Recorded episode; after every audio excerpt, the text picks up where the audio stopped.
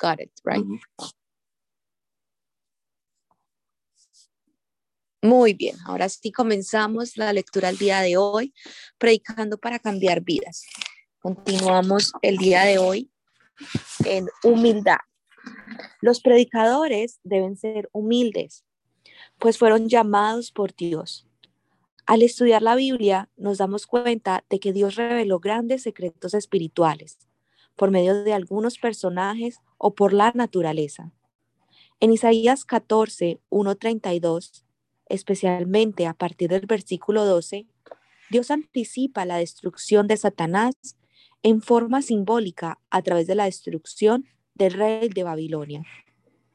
Como caíste del cielo, oh lucero, hijo de la montaña, cortado fuiste por tierra, tú que debilitabas a las naciones, tú que decías en tu corazón, subiré el cielo en lo alto junto a las estrellas de Dios, Levantaré mi trono y en el monte del testimonio me sentaré a los lados del norte, sobre las alturas de las nubes subiré y seré semejante, al Altísimo.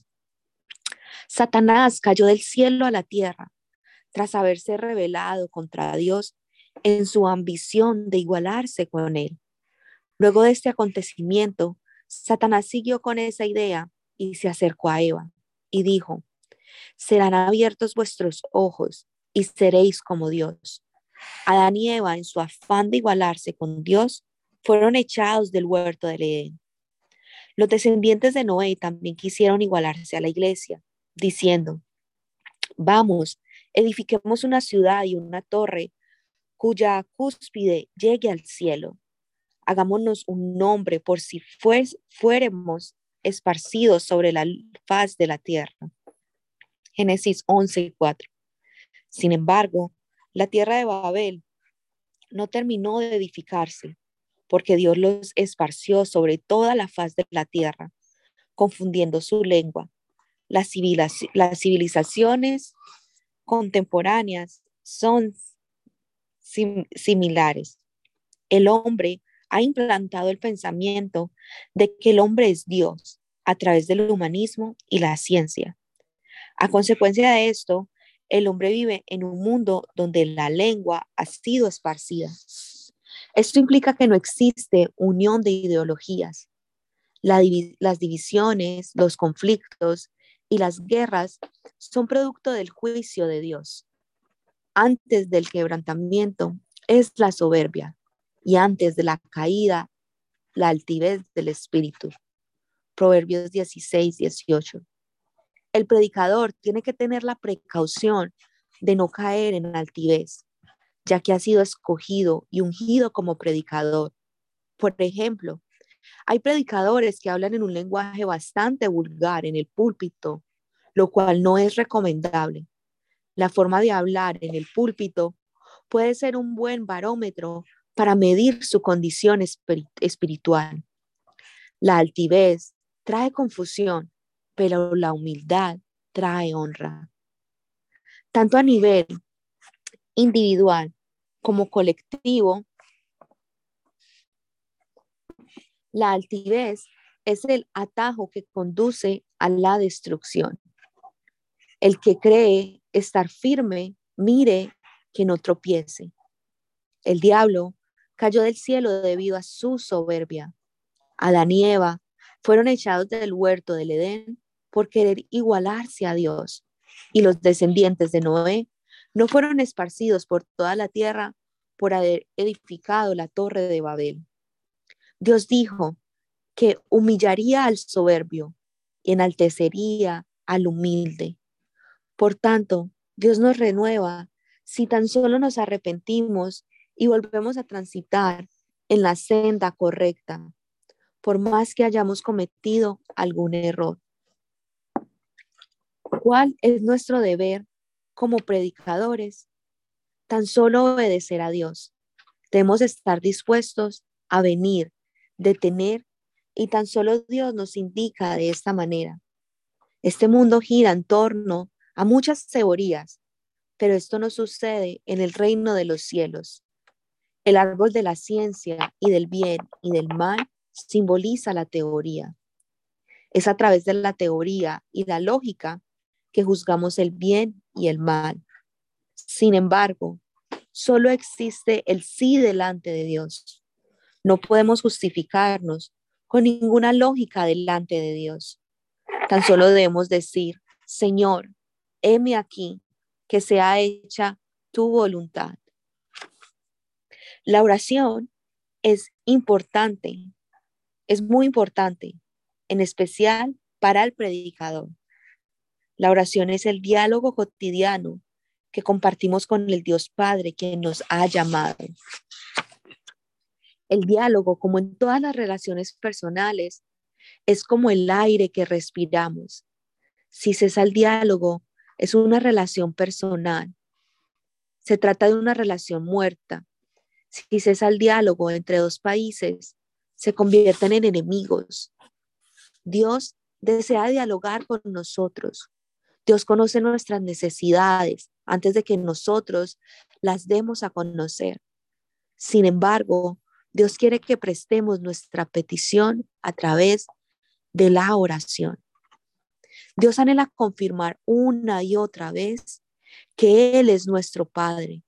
Cuando empezamos una oración diciendo, Padre nuestro que estás en los cielos, Dios se complace porque admitimos que Él es nuestro Padre y nosotros sus hijos. Un gozo indescriptible es impartido en nosotros cuando dialogamos con Dios mediante la oración. Es la respuesta a la oración la que nos confirma nuestra relación con Dios y sentimos gran gozo y fervor. Además, la oración es la fuerza motriz de nuestras predicaciones. El Señor dijo, orad sin cesar. Resulta natural no dejar de, respirar con los pulmones, pero es muy difícil no cesar, pero no cesar, perdón. resulta natural no dejar respirar con los pulmones, pero es muy difícil no cesar de orar.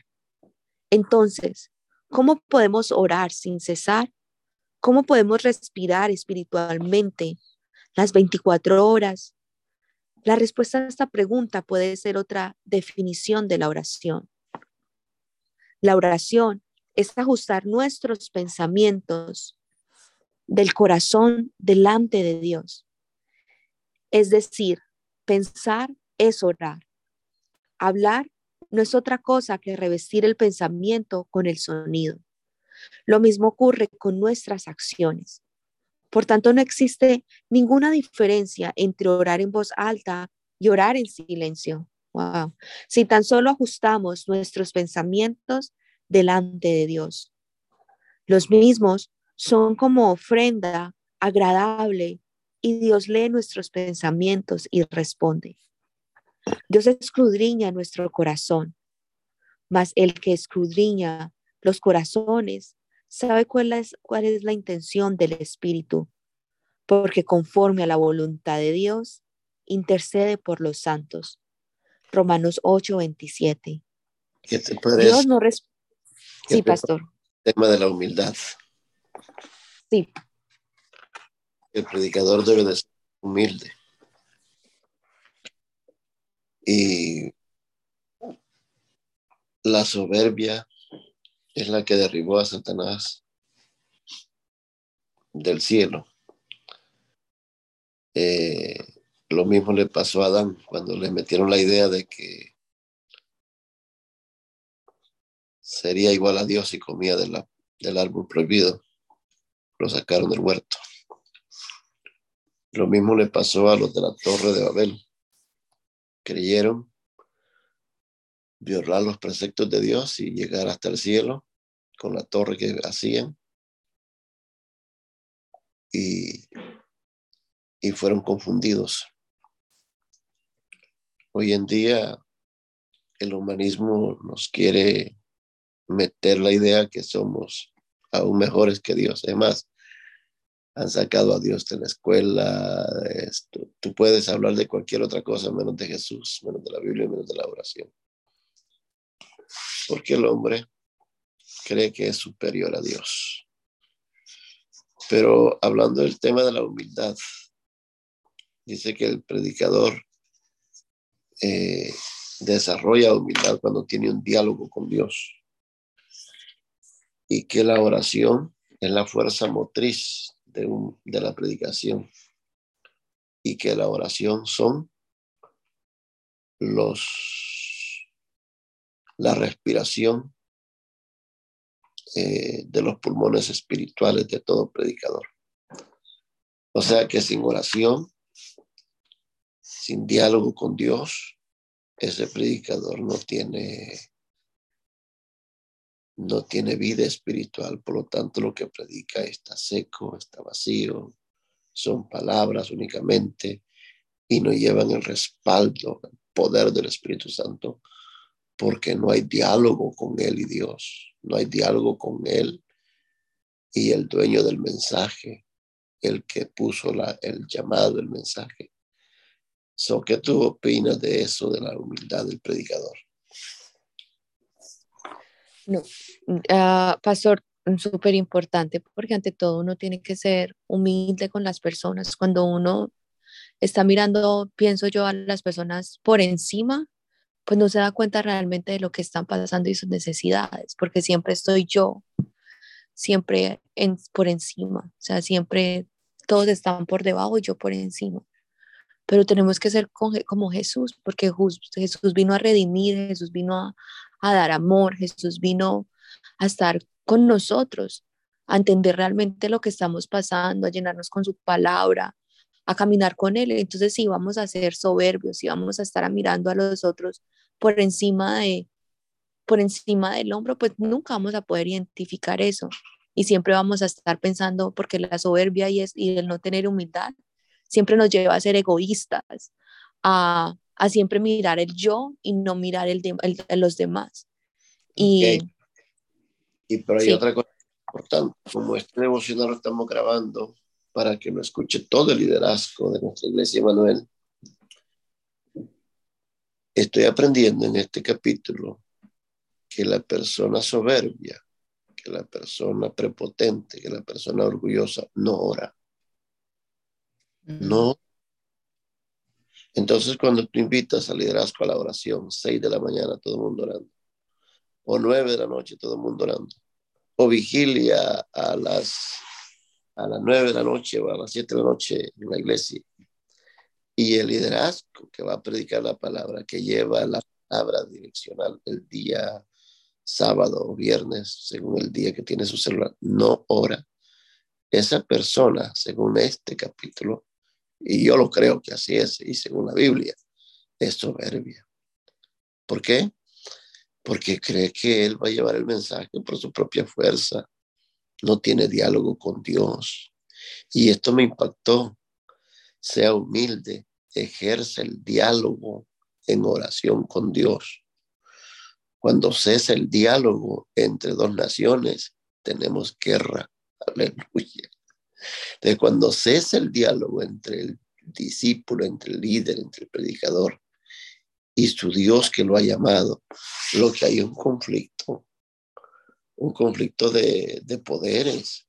Y es ahí donde Dios dice, espérate un momento, mi respaldo no lo vas a tener, porque tú te crees la Coca-Cola del desierto y tú no me buscas en oración.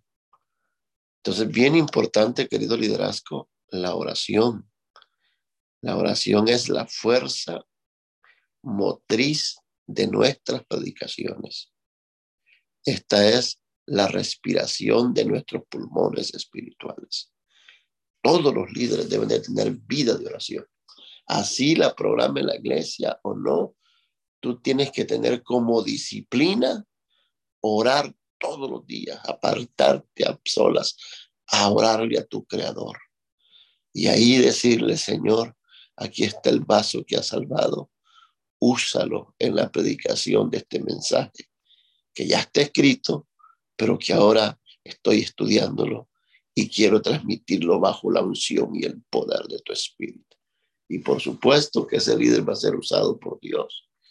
Pero me queda claro, no sé si a ti te queda claro, que el que no ora tiene un espíritu de soberbia. ¿Qué tú crees, Daniela? Sí, pastor, súper importante porque ahí es muy claro que la oración es esa comunicación permanente con Dios. Entonces volvemos a, lo, como algo que compartí ayer, cómo vamos a, a, dar de algo que no tenemos. Si no oramos, no tenemos esa comunicación con Dios y como usted nos decía, vamos a estar completamente secos. Y también lo que leímos anteriormente, lo de la importancia de conocer la palabra. ¿Cómo vamos a orar si no conocemos las promesas de Dios? ¿Cómo vamos a orar si no sabemos lo que Dios nos está dirigiendo en su palabra? Y eso me recuerda algo que el pastor John hace mucho tiempo eh, predicó, pero se me quedó en mi corazón, de que la oración va de la mano con el devocional, con la lectura de la palabra. O sea, los dos juntos hacen que los cielos se abran. Entonces, si queremos impactar personas, si queremos impactar nuestra vida personal, si queremos que Dios, eh, su voluntad se haga en mi vida, es imposible que digamos un día oramos, otro día no, o solo oramos los domingos, o leo la palabra solamente unos días, no me vuelvo disciplinado con eso, pues así se va a volver también nuestras vidas. Esa es mi opinión.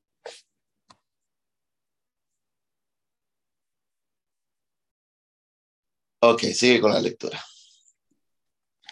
Listo, la oración es ajustar nuestros pensamientos del corazón delante de Dios. Es decir, pensar es orar. Hablar no es otra cosa que revestir el pensamiento con el sonido. Lo mismo ocurre con nuestras acciones. Por tanto, no existe ninguna diferencia entre orar en voz alta y orar en silencio. Si tan solo ajustamos nuestros pensamientos delante de Dios, los mismos son como ofrenda agradable y Dios lee nuestros pensamientos y responde. Dios escudriña nuestro corazón, mas es que el que escudriña los corazones sabe cuál es la intención del Espíritu, porque conforme a la voluntad de Dios, intercede por los santos. Romanos 8, 27. Dios no responde esa clase de oraciones en las que repetimos algunos modelos de memoria sin sentido, mientras pensamos en otras cosas. En síntesis, mantener un correcto pensamiento de corazón las 24 horas equivale a no cesar en la oración delante de Dios. Entonces, ¿de qué se trata un correcto pensamiento de corazón? ¿Acaso se trata de una ética moral o de un vacío interior? ¿No será entonces un corazón transparente como el agua lo que necesitamos? Pues este tipo de pensamiento no es lo que Dios quiere. Dios desea que ajustemos nuestros pensamientos a los pensamientos de Él. ¿Qué es el pensamiento de Dios? ¿Cómo podemos encontrarnos con el pensamiento de Dios? Es a través de la palabra de Dios que podemos conocer el pensamiento de Dios. Dios escribió en la Biblia su pensamiento. Si leemos la palabra de Dios con un corazón abierto y ajustamos nuestros pensamientos a la Biblia y esperamos en Dios, entonces Dios responde a nuestra oración según su voluntad. El Padre nuestro es un pensamiento que debemos guardar de día y de noche. Un pensamiento correcto consiste en anhelar que el reino de los cielos se manifieste en nuestras vidas y nos libre de toda tentación, perdone nuestros pecados y nos libre del mal. En pocas palabras, es el pensamiento de la redención. El predicador debe dialogar permanentemente con Dios y llevar a cabo su ministerio con un pensamiento correcto. Crecimiento espiritual. El predicador debe procurar el continuo crecimiento espiritual. Jesús oró diciendo, y por ellos me santifico a mí mismo, para que también ellos sean santificados en la verdad. Juan 17, 19. Jesús no tenía la necesidad de santificarse porque era el Hijo de Dios. Sin embargo, dijo, por ellos me santifico. La relación del predicador con su congregación es una relación fluctuante. La fluctuación que recibe el predicador también es afectada por la congregación. Por tanto, El predicador debe santificarse para que la congregación se santifique. Un pastor acababa de plantar su propia iglesia y exhortaba a su congregación a orar, pero sin conseguir ningún resultado. El pastor presionaba a la gente a que orara, pero todo era en vano. Sin embargo, cuando estaba meditando cómo resolver este problema, leyó aquel versículo bíblico, y por ellos yo me santifico a mí mismo, para que también ellos sean santificados en la verdad. Juan 17, 19. Así es.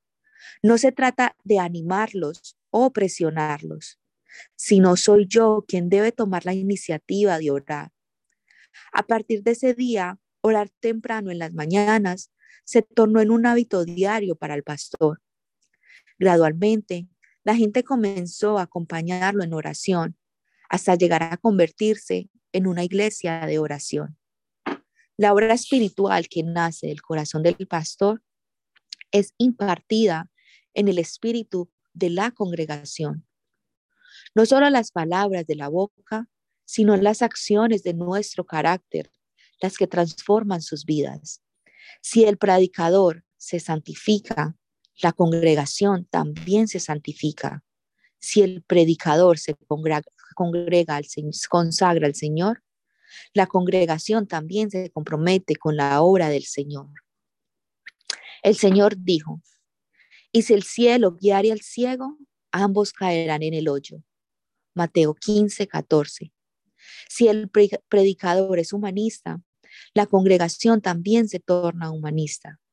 Si el predicador es espiritual, la congregación también es espiritual.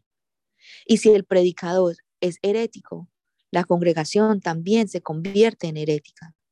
El predicador debe saber que su vida cristiana influirá directamente su mensaje y su mensaje afectará la vida de toda la congregación. Predicar no es transmitir un conocimiento intelectual, sino volcar la personalidad y la vida del predicador sin reserva alguna. Un buen predicador depende de la vida, una buena predicación depende de la vida del predicador. Por tanto, el predicador debe tomar la iniciativa de consagrarse ante el Señor, santificar su vida y obedecer a Dios si desea transformar la vida de sus oyentes. Hay muchos predicadores que predican un excelente mensaje en el púlpito, pero viven una vida pésima. Es posible que un predicador influya positivamente en la vida de sus oyentes, tan solo proclamando la palabra de Dios, pero sin vivir una vida de santidad y entregada al Señor. Los miembros de una iglesia crecen espiritualmente hasta el nivel espiritual del predicador.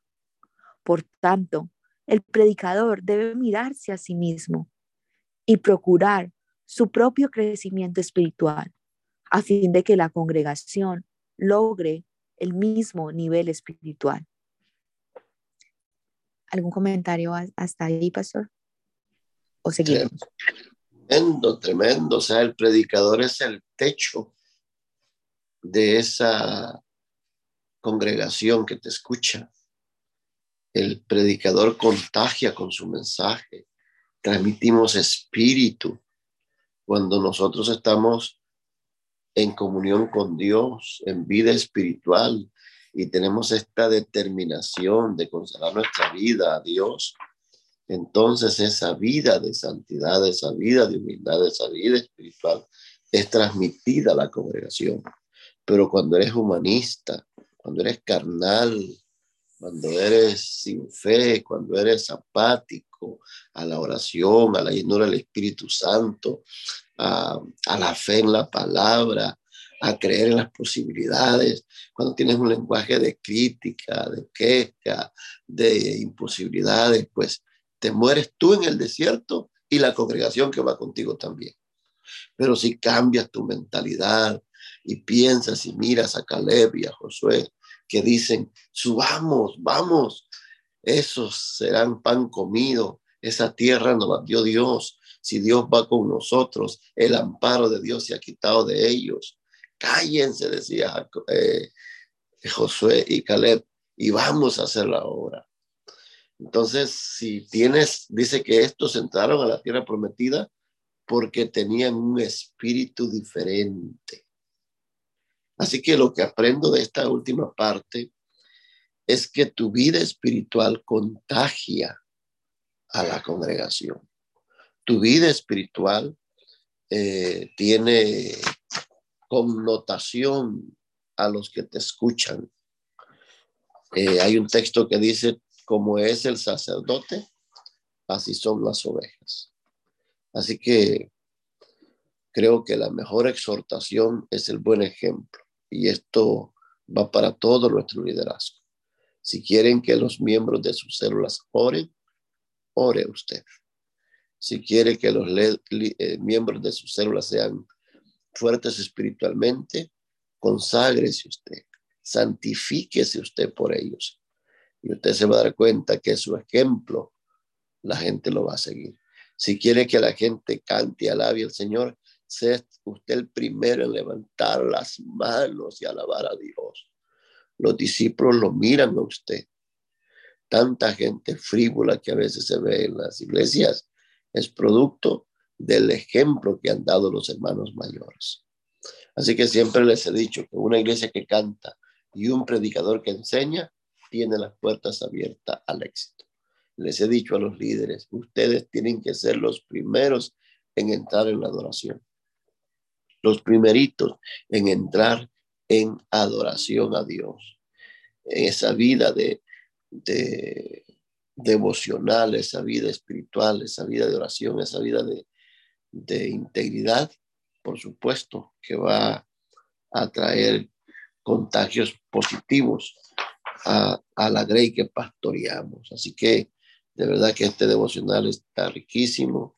Creo que es de mucha bendición para todos los que estamos escuchando y espero que seamos edificados. Adelante, Daniel. La razón por la que Dios envió a los espías. Dios está sumamente interesado en la actitud del predicador. El hombre quiere llegar a la perfección al cabo de poco tiempo. Sin embargo, esto no es posible.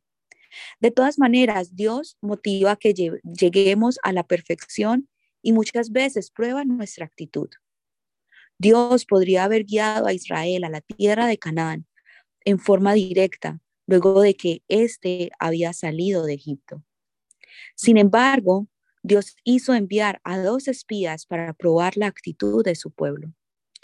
Dios se fijó en la actitud de los espías luego de que estos viesen los altos montes, los valles, la ciudad y los gigantes de Canaán. Dios podía haber derrumbado la ciudad de Jericó de una vez. Sin embargo, envió a dos espías para probar la actitud del pueblo de Israel. Hizo dar una vuelta en torno a la ciudad de Jericó cada día y siete vueltas el séptimo día. El motivo, el motivo de estos consistía en probar si el pueblo de Israel guardaba una actitud positiva o negativa mientras giraba en torno a la ciudad. Dios prueba nuestra actitud antes de, de concedernos alguna petición. Si mostramos una actitud positiva, Dios bendice. Pero si por el contrario nos mostramos pesimistas, Dios no nos bendice. Básicamente existen tres tipos de actitudes. Primero, los que permanecen en el mismo lugar. En una oportunidad, Pedro, Juan y Jacob subieron al monte y vieron que Jesús estaba hablando con Moisés y Elías. Ante una cena tan gloriosa, Pedro dijo, Señor, bueno es para nosotros que estamos aquí. Si quiere, hagamos tres enramadas, una para ti, otra para Moisés y otra para Elías. Mateo 17, 4. Al igual que Pedro, Muchos prefieren no mudarse de su lugar si las circunstancias parecen ser positivas. Pero Dios no quiere que permanezcamos siempre en el mismo lugar. Segundo, los que retroceden. Luego de escuchar el reporte negativo de los diez espías, el pueblo de Israel levantó la voz diciendo, volvámonos a Egipto, ¿qué parecemos? Esto simboliza a aquellas personas que se frustran ante una situación caótica y retroceden. Dios detesta esta clase de personas, mas el justo vivirá por fe, y si retrocediere, no agradará a mi alma. Tercero, los que avanzan hacia la meta. Dios quiere que avancemos hacia adelante, esperando que mañana será mejor que el día de hoy, el mes próximo mejor que el mes presente, el año próximo mejor que el año presente. Aún más si se trata de un ministerio, no debemos permanecer en el mismo, en el mismo lugar, tampoco pensar en retroceder, sino en avanzar por fe. Y los postreros días, Dios dice, derramaré de mi espíritu sobre toda carne, y vuestros jóvenes verán visiones y vuestros ancianos soñarán sueños. Hechos 2.17. Aquel que tiene a Jesucristo en su corazón también tiene sueños y visiones. Los sueños y las visiones siempre apuntan para adelante. Por tanto, el visionario alcanza la victoria, aunque las adversidades lo amenacen. El predicador que ha recibido el llamado de transmitir la palabra debe tener un pensamiento y un lenguaje que impulse a su gente a salir adelante. Pastor, con eso concluimos este, este, este capítulo. Voy a leer el resumen. No sé si leo primero el resumen y luego el comentario o viceversa. Ahí terminamos. Qué precioso, ¿no? Dale el resumen rápido porque esto quedó riquísimo. Así es. Entonces el resumen dijo, dice, uno, tenga convicción de su llamado. El predicador es alguien que ha sido convocado especialmente por Dios, como los profetas y los sacerdotes del Antiguo Testamento. La vocación no es nada menos que el llamado de Dios. No hay espacio para el sí o no en el llamado. Solo existe la obediencia. Segundo, tenga convicción en cuanto al Evangelio y la Biblia. Para que un sermón sea exitoso, es necesario tener una base en la fe en Jesucristo. En caso de que el predicador pierda el foco de la salvación, entonces está condenado a vagar en el laberinto del humanismo.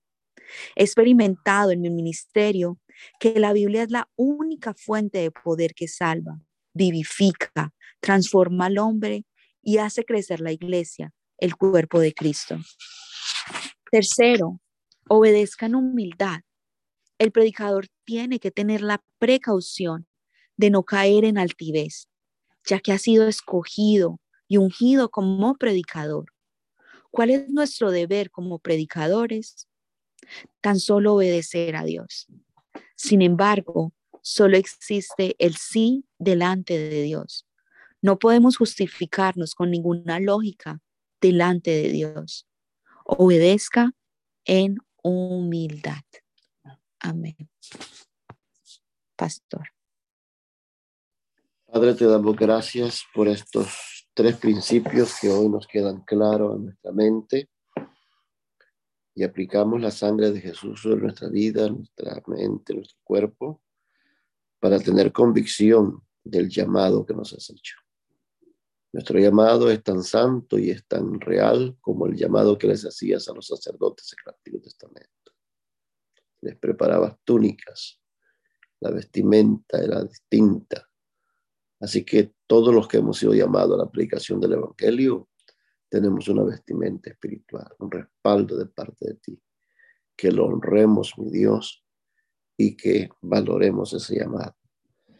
Que tengamos la convicción de que el Evangelio y tu palabra es la verdad. Y que fuera de esa palabra no hay vida. Conocerás la verdad y la verdad te hará libre y que obedezcamos en humildad y que no caigamos en soberbia y no caigamos en la rebeldía y en las actitudes incorrectas de creer que nosotros podemos predicar y hacer todo lo que es el Evangelio sin la oración. Ayúdanos, mi Dios, a mantenernos firmes en estos principios que nos enseña el gran baluarte de la verdad, el gran héroe de Dios que pudo impactar a sus generaciones y que se ha ido ya a la presencia de Dios, pero que hoy podemos leer sus escritos, el doctor Cho, que tú lo tengas en gloria y yo practicaré estos principios dándote infinitas gracias por habernos dado esta capacitación el día de hoy. Gracias, mi Señor. Amén y amén. Un abrazo a todos, que tengan el mejor día. Recuerden, este día tiene que ser mejor que ayer. ¿Qué les parece? Amén. Nos vemos mañana a las seis de la mañana. Tengan un feliz día. Bye. Chao.